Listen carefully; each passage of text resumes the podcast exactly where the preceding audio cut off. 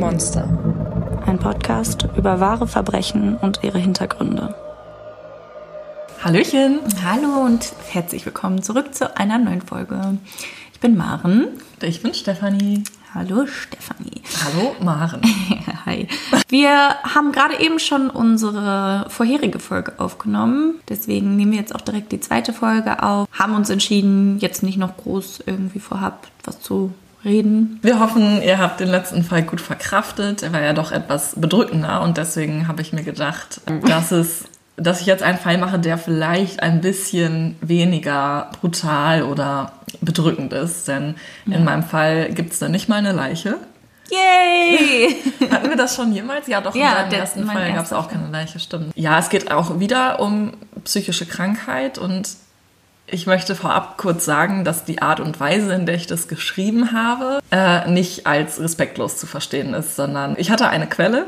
Meine Quelle ist das Buch Jenseits von Böse von Uta Eisenhardt. Das ist eine Gerichtsreporterin, die den Fall eben im Gericht miterlebt hat und mitverfolgt hat und dann eine Kurzgeschichte darüber geschrieben hat in ihrem Buch. Und daran habe ich mich orientiert und ich fand halt diese Art, es zu schreiben, erfrischend, dass ich mich da auch dran orientiert habe. Also ihr werdet ja gleich sehen, einfach, ähm, es ist jetzt vielleicht eher ein bisschen leichter und unterhaltsamer als sonst unsere Fälle sind. Genau. Also nimmt das auf jeden Fall nicht persönlich und seht da vielleicht einfach dieses Mal ein bisschen wohlwollend drüber hinweg, wie, wie gesagt, wir uns ausdrücken. Also es kommt halt ja auch niemand zu Tode oder so. Also und auch mal abgesehen davon ist es halt einfach auf gar keinen Fall respektlos gemeint. Dann würde ich sagen, starten wir in deinen Fall, Stefanie. Ich bin gespannt, was du mir mitgebracht hast. Ja, los geht's. Dr. Tom T. hat in seiner Karriere als Oberarzt der psychiatrischen Klinik schon so einiges erlebt. Doch heute wird selbst er überrascht. Eine 61-jährige Frau wurde kurz zuvor zwangseingewiesen. Sie hat im Sozialamt ein Messer gezückt und die Angestellte bedroht, um ein Tagesgeld von 12 Euro zu bekommen. Oha, lohnt sich ja richtig. Naja, haben oder nicht haben. Ne? Ja, true. Da die Frau eine Gefahr für andere Menschen darstellt, wurde sie von der Polizei in der Psychiatrie abgesetzt. Ich werde Sie nun einige Tage hier behalten, Frau K., erklärt Dr. T. Wir werden uns etwas kennenlernen und dann werden wir sehen, wie wir weiter vorgehen. Ich möchte mit meinem Sohn telefonieren, informiert Frau K. den Arzt. Er stimmt zu. Der Kontakt mit der Familie wird ihr gut tun, denkt er. Als Kim K., der 36-jährige Sohn von Karin, erfährt, dass seine Mutter festgehalten wird, ist er alles andere als erfreut. Sofort begibt er sich auf den Weg zur Klinik, um sie zu sehen. Sein gesamtes Hab und Gut, das in einen Koffer und mehrere Plastiktüten passt, nimmt er mit. Karin ist erleichtert, dass ihr Sohn endlich da ist. Jetzt wird alles gut. Kim wendet sich an Dr. T. Sein Ton ist aufgebracht. Sie müssen meine Mutter freilassen. Wissen Sie eigentlich, wen Sie vor sich haben? Wir sind Diplomaten. Immer weiter redet Kim K. sich in Rage. Er gibt sich herrisch und drückt dem Oberarzt immer weiter auf die Pelle. Dieser bittet um etwas Abstand und Ruhe, doch der Mann mit den langen dunklen Haaren und dem etwas ungepflegten Erscheinungsbild denkt gar nicht daran, sich zu beruhigen. Schließlich sieht er sich im Recht. Diese Situation ist mal wieder typisch. Seit Jahren haben seine Mutter und er Probleme mit den Deutschen. Immer wieder dringen sie in ihr Hoheitsgebiet ein. Und nun das. Sie halten seine Mutter fest. Die Mutter des Königs, das muss man sich mal vorstellen. Was? Kim K. ist mit den Worten am Ende. Um seine Mutter zu befreien, ist ihm jedes Mittel recht. Und laut Gesetz stehen ihm ja auch zahlreiche Methoden zur Verfügung.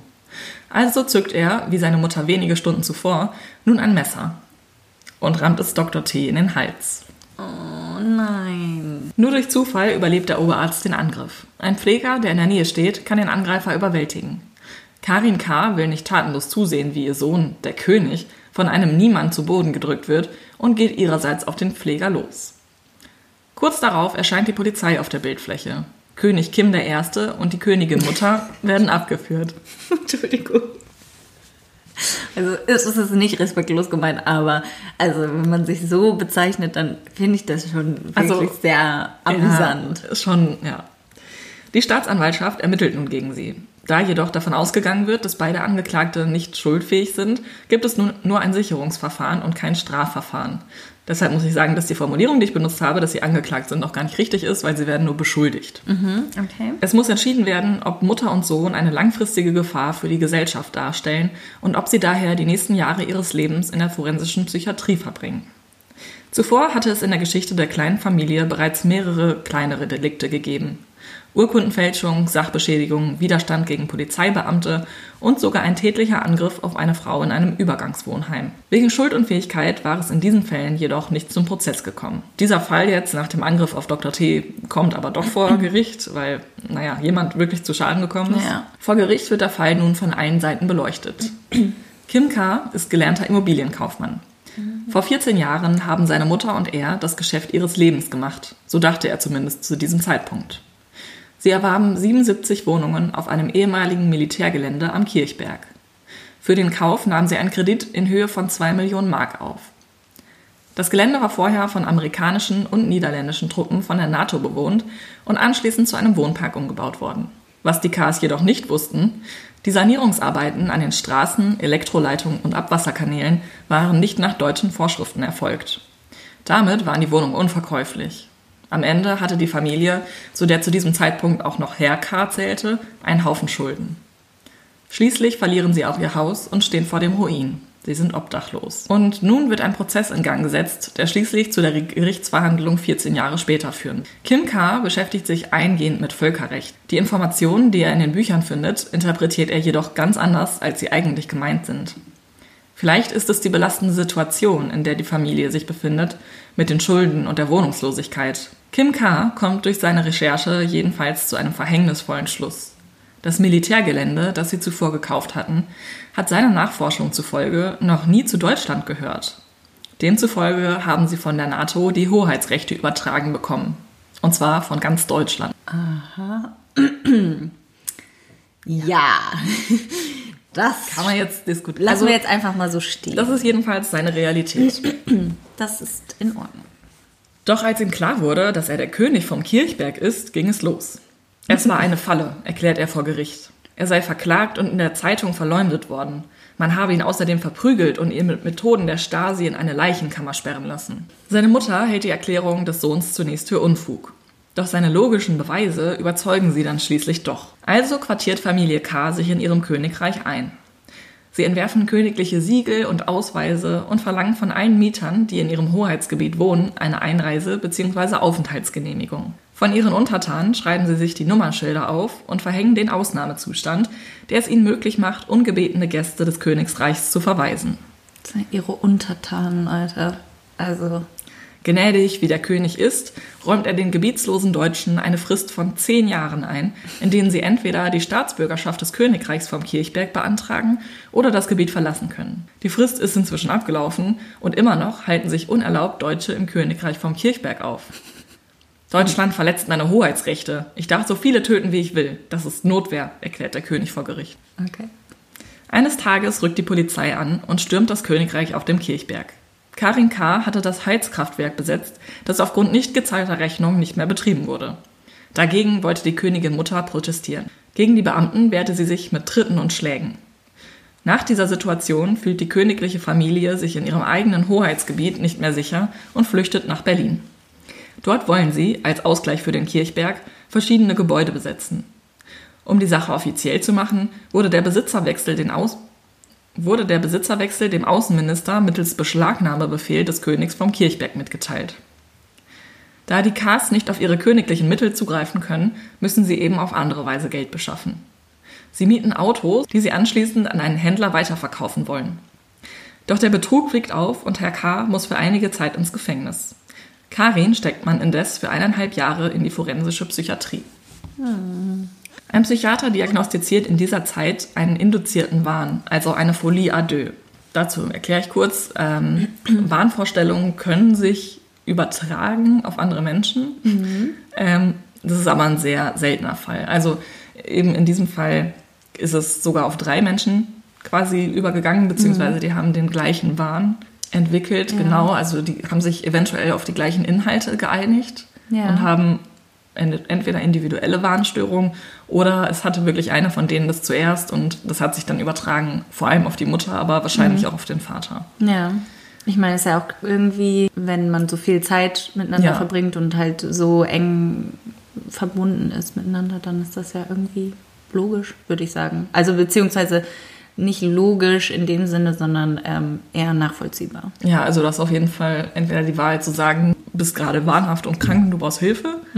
Oder du kannst halt akzeptieren und sagen, ja, stimmt, sehe ich auch so. Also es ist dann aber nicht nur eine Akzeptanz des Inhalts, also dass jetzt zum Beispiel Kim K. sagt, ich bin jetzt der König, die Mutter hat jetzt nicht nur gesagt, Ja. okay, mach dein Ding. Sie hat das dann halt auch wirklich zu ihrer Realität Genau, gemacht, ja. ja. Ja, okay. Sehr verrückt auf jeden Fall, muss ich sagen. Also Karin war ja jetzt einige Monate in der Psychiatrie und während sie in dieser Zeit von ihrem Kind getrennt war, schien es ja auch langsam ein bisschen besser zu gehen, was halt auch Hinweis dafür ist, dass Kim der eigentliche Herd. Ini- Initiator Ja. war. Mhm. Ähm, ja, sie wird aber nach der Strafe beziehungsweise nach dieser Zeit eben wieder entlassen und kehrt zum König zurück. Fraglich ist, was mit Herrn K. geschehen ist. Kurz nachdem er aus dem Gefängnis entlassen wurde, verschwand er plötzlich spurlos. Plötzlich spurlos. Es ist wahrscheinlich, dass er ebenfalls den Wahn seiner Familie teilte. Ob er noch lebt, ist unklar. Also, Man hat danach nie wieder was von ihm gehört. er ist einfach weg. Man weiß nicht, ob er noch lebt oder ob er tot ist. Was mit ihm passiert ist, nobody knows. Okay, crazy. Ja. Nach dem Verlust des Vaters leben Kim und Karin K. in verschiedenen Übergangsheimen in ganz Deutschland. Also quasi so Kurzzeitunterkünfte für Leute, die gerade keine Wohnung haben. Ja. Dort darf die kleine Familie sich jedoch kein Zimmer teilen. Stattdessen wird Karin gezwungen, sich einen Raum mit zwei anderen Frauen zu teilen. Dies geht der Königin Mutter gehörig gegen den Strich. Schließlich ruft sie die Polizei. Wie sie später vor Gericht aussagt, erinnert der Beamte am Telefon sie daran, dass sie Diplomatenstatus hat und sich so etwas nicht gefallen zu lassen braucht. Da habe ich sie gepackt und mit einer Frau den Boden gewischt. Ich habe sie rausgeschmissen und ihre verschissenen Sachen gleich hinterher, erklärt sie sachlich. Der Polizist hat sie daran erinnert, dass So sie. sagt sie. Ah, okay. Also sie hat sich eingebildet, dass der Polizist ihr ähm, sie bestätigt hat Ja. darin, dass sie Diplomatenstatus hat. Genau. Okay, ja. Außerdem hat sie gedroht, die beiden Frauen umzubringen. Auf die Nachfrage des Richters, wieso sie das gesagt habe, verdreht Karin die Augen. Haben Sie nicht eine Gehirnzelle? Wenn man einen Staat hat, hat man das Recht zu töten. Hä? Ach so, deswegen darf die Regierung einfach alle töten? Ja, kann man jetzt drüber diskutieren. ja, okay. Eine ähnliche Situation trägt sich in dem Übergangsheim zu. Also in diesem Übergangsheim, wo die wohnen, kommt es eben auch zu einem weiteren Vorfall. Ähm, sie fühlt sich eben wieder von ihren Mitbewohnerinnen gestört und schmeißt sie raus und randaliert dann heftig. Sie zerstört mehrere Möbel und bekommt daraufhin vom Leiter der Einrichtung Hausverbot erteilt. Aber das will König Kim I. nicht akzeptieren. Über ihn und seine Mutter darf schließlich nicht verfügt werden. Wie er es Jahre später auch mit Dr. T machen wird, baut Kim K. sich drohend vor dem Leiter auf. Bevor es jedoch körperlich werden kann, schaltet sich der Hausmeister ein. Daher wird dieser nun vom König gewürgt und zu Boden gestoßen. Als sich eine Sozialarbeiterin einschalten will, bewaffnet sich Karin mit einem Schlüsselbund, von denen die einzelnen Schlüssel wie bei einem Schlagring zwischen ihren Fingern hervorlugen. Oh, hey, das ist voll der Lifehack für äh, Selbstverteidigung. Ich muss, ehrlich so gestehen, dumm. ich muss ehrlich gestehen, mir wurde auch früher mal gesagt, ähm, bitte nimm dir den Schlüssel zwischen die Finger und wenn jemand kommt, dann ramm dem den ins Gesicht. Wer hat dir das gesagt? Menschen.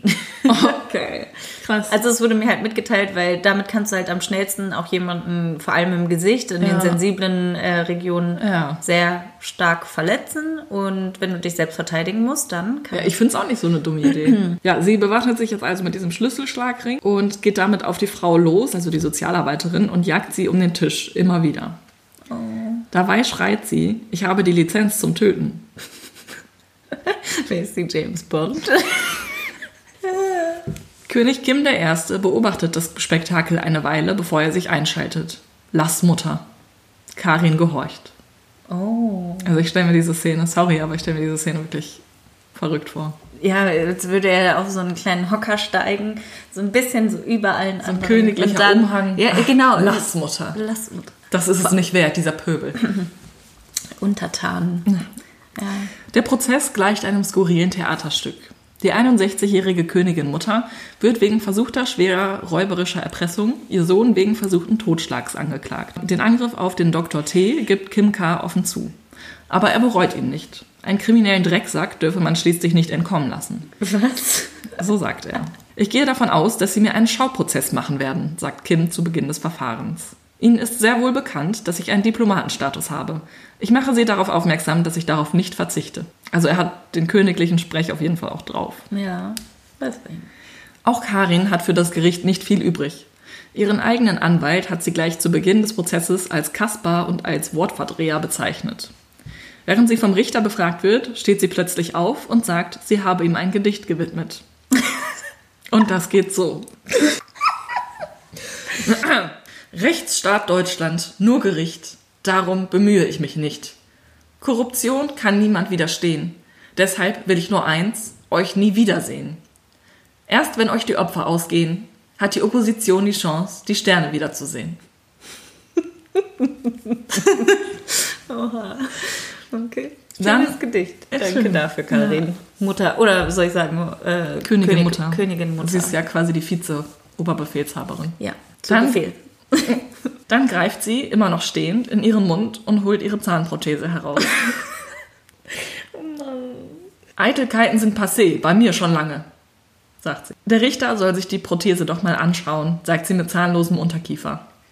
Karin K. habe darin zwei Sender gefunden. Der Vorsitzende kann sich jedoch aus dieser unangenehmen Situation mittels mangelndem Fachwissen retten. So retourniert Frau K. die Zähne wieder dorthin, wo sie hingehört. Anschließend will Kim K. auch noch ein paar Worte loswerden. Die Polizisten, die ihn festgenommen haben, hat König Kim zum Tode verurteilt. Leben die noch? will der 36-Jährige vom Richter wissen. Natürlich leben die noch, sagt der Richter.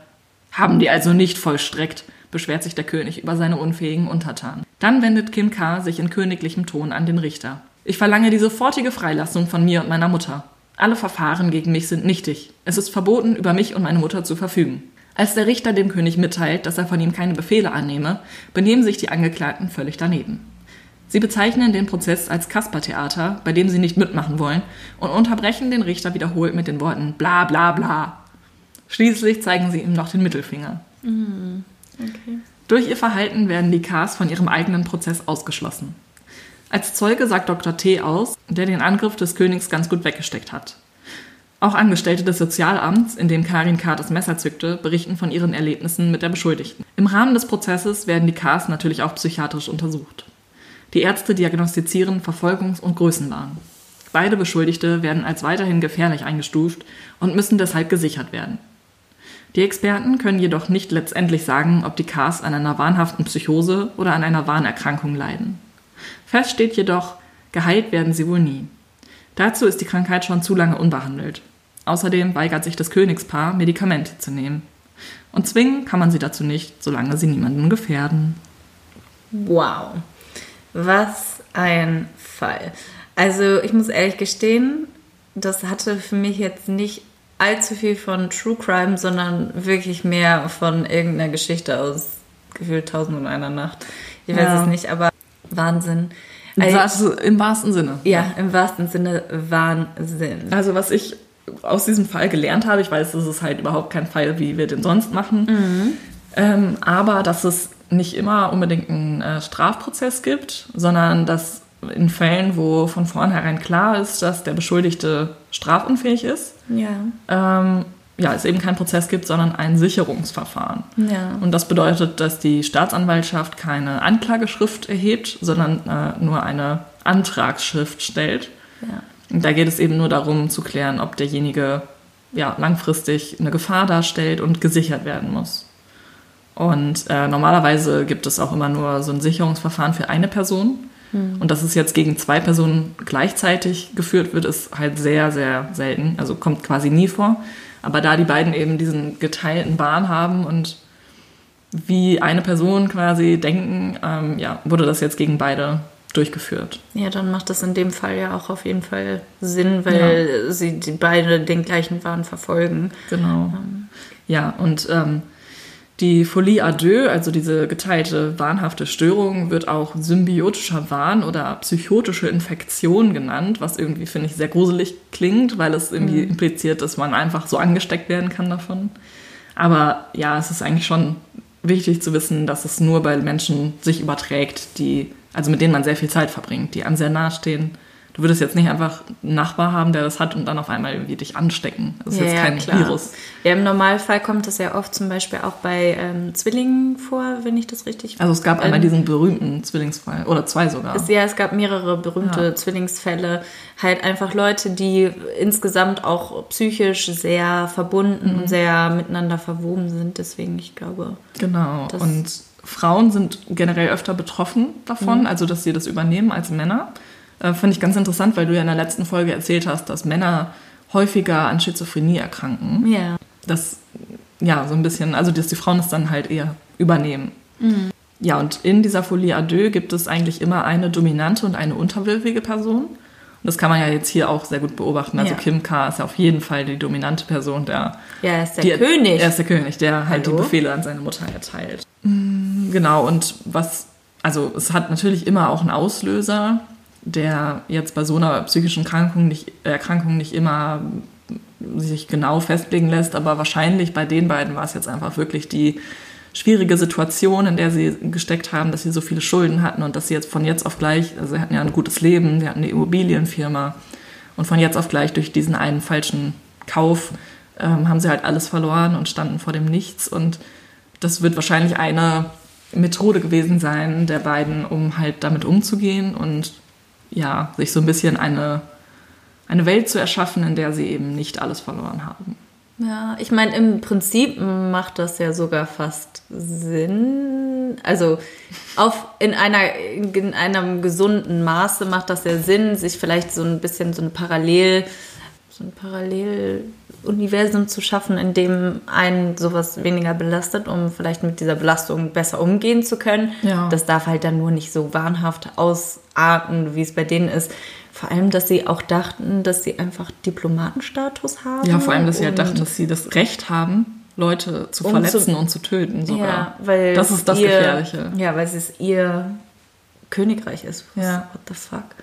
Ich muss ehrlich gestehen, ich habe eine Anekdote, die mir richtig in den Kopf gekommen ist, als du beschrieben hast, wo sie in diesem Heim ist und plötzlich anfängt, die, ihre Mitbewohnerin da aus mhm. dem Zimmer äh, zu schlagen und mit ihr den Boden zu wischen oder so.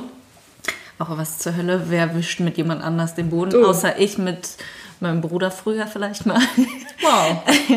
Nein, klar. Ähm, da muss ich nämlich richtig an so eine Situation denken, als ich im Ausland war und in einem der Hostels waren wir, sind wir nachts von einer Party wiedergekommen und waren gerade auf dem Flur, uns alle am Zähneputzen und plötzlich hören wir nur so Schreie aus einem Zimmer direkt nebenan. Das war so ein zwölfer Mädchenzimmer.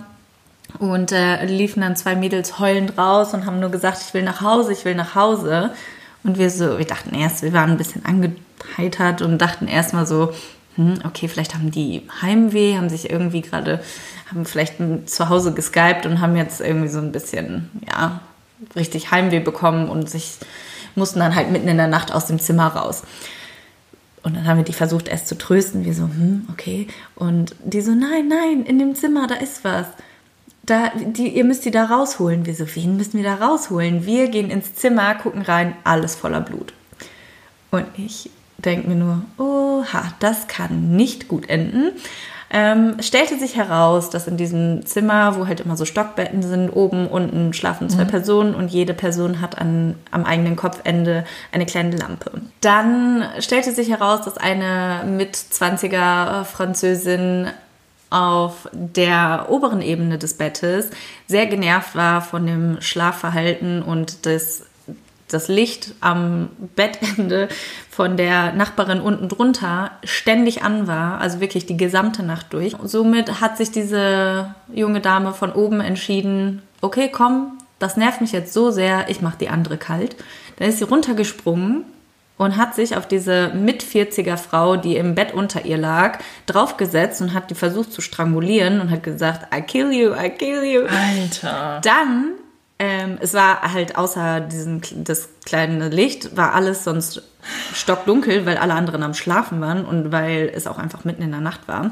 Dann ist sie aufgestanden, weil die andere Frau hat eigentlich geschlafen, ist sie aufgestanden. Wer ist jetzt aufgestanden? Äh, die äh, Französin. Die Angreiferin. Die Angreiferin ist von dem Opfer quasi aufgestanden, weil sie einfach auf ihr drauf saß und sie so mhm. gewirkt, gewirkt hat. Dann ist sie aufgestanden, hat die, das Opfer am, an den Haaren aus dem Bett gezogen und hat sie einfach original mit dem Kopf nach vorne auf die Bettkante geschlagen. Alter! Und dann ist äh, einfach ihre Stirn aufgeplatzt. Und ja, die war völlig apathisch und weggetreten, diese oh Frau, Gott. logischerweise, aber sie war trotzdem noch, also sie war bei Bewusstsein und sie war auf jeden Fall noch ansprechbar. Aber man hatte mir schon gesagt, dass diese Frau scheinbar vorher schon immer so ein bisschen merkwürdig war und dass auch die Angreiferin vorher schon ein bisschen merkwürdig war und man hatte auch vermutet, dass die Angreiferin vielleicht Drogen konsumiert hatte. Mhm. Ähm, die hat sich dann auch ganz ruhig einfach aus dem Zimmer entfernt und sich im Flur einfach dahingesetzt und gewartet, bis die Polizei sie abholt. Das Ganze hat sich halt in Australien abgespielt und da wurde dann letztendlich diese junge Frau dann mitgenommen auf die Wache, konnte dann, wurde, ihr wurde direkt am nächsten Tag die ähm, Anklage vorgelesen und dann konnte sie halt einen Anwalt dazu hinzuziehen und sich schon mal vorab verteidigen, sagen, ob sie schuldig ist oder nicht. Und jeder normale Mensch hätte dann gesagt, okay, ich bin unschuldig, das und das ist passiert vielleicht, also einfach um da so glimpflich wie möglich rauszukommen. Was hat sie getan? Sie hat gesagt, ja, habe ich gemacht. Die dumme Schlampe hat das verdient. Die hat die ganze Zeit zwei Wochen lang das Licht angelassen und ich hatte einfach keinen Bock mehr auf ihren Scheiß. Ja, gut. Ja, dann wurde oh, sie aus dem Land verwiesen. Gott. Und das hat mich jetzt ein bisschen so an die Situation erinnert. Da, ich weiß nicht wieso, aber da musste ich direkt dran denken. Boah, wie krass, Alter. Und das, also deine Geschichte ist fast noch krasser als meine. ich weiß. Das ist auch, glaube ich, das erste und einzige Mal, dass ich, Gott sei Dank, toi, toi, toi, äh, wirklich was mit einem Verbrechen zu tun hatte und die Polizei gerufen habe.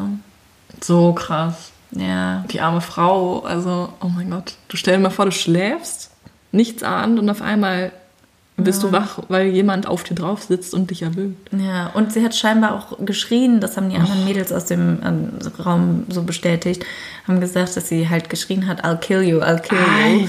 Ähm, I'm done with your shit. Und ja, oh. halt einfach alles nur, weil sie dieses blöde kleine Licht angelassen Ja, ich meine, gut, würde mich auch mega nerven, wenn mich jemand um meinen, um meinen Schlaf aber, bringt. Aber dann kann man halt einfach sagen, bitte mach dein scheiß Licht aus. Also äh, scheinbar hatte sie das versucht ohne Erfolg und war dann immer noch sehr genervt. Ich glaube, dann wäre ich einfach hingegangen, hätte die Lampe abgetreten, aber noch nicht die Frau. Mhm. Ja. Gut, ähm, danke, dass du das mit uns geteilt hast.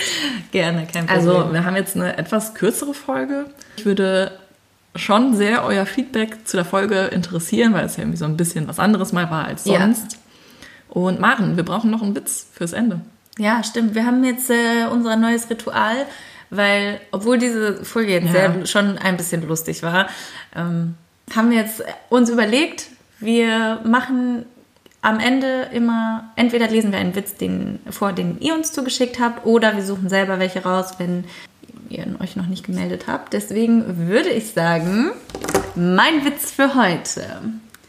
Der Doktor sagt zu seinem Patienten, ich verschreibe Ihnen Moorbäder. Und der Patient fragt, und das hilft bei meiner tödlichen Krankheit? Da sagt der Doktor, Nein, aber sie gewöhnen sich schon mal an die feuchte Erde. Oh, wie fies. Also ein bisschen morbid, aber eigentlich ganz lustig.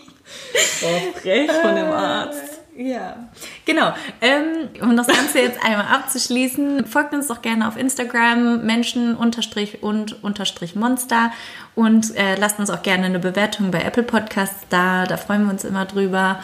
Ansonsten ähm, schreibt uns fleißig Nachrichten und bis zum nächsten Mal. Ciao. Tschüss.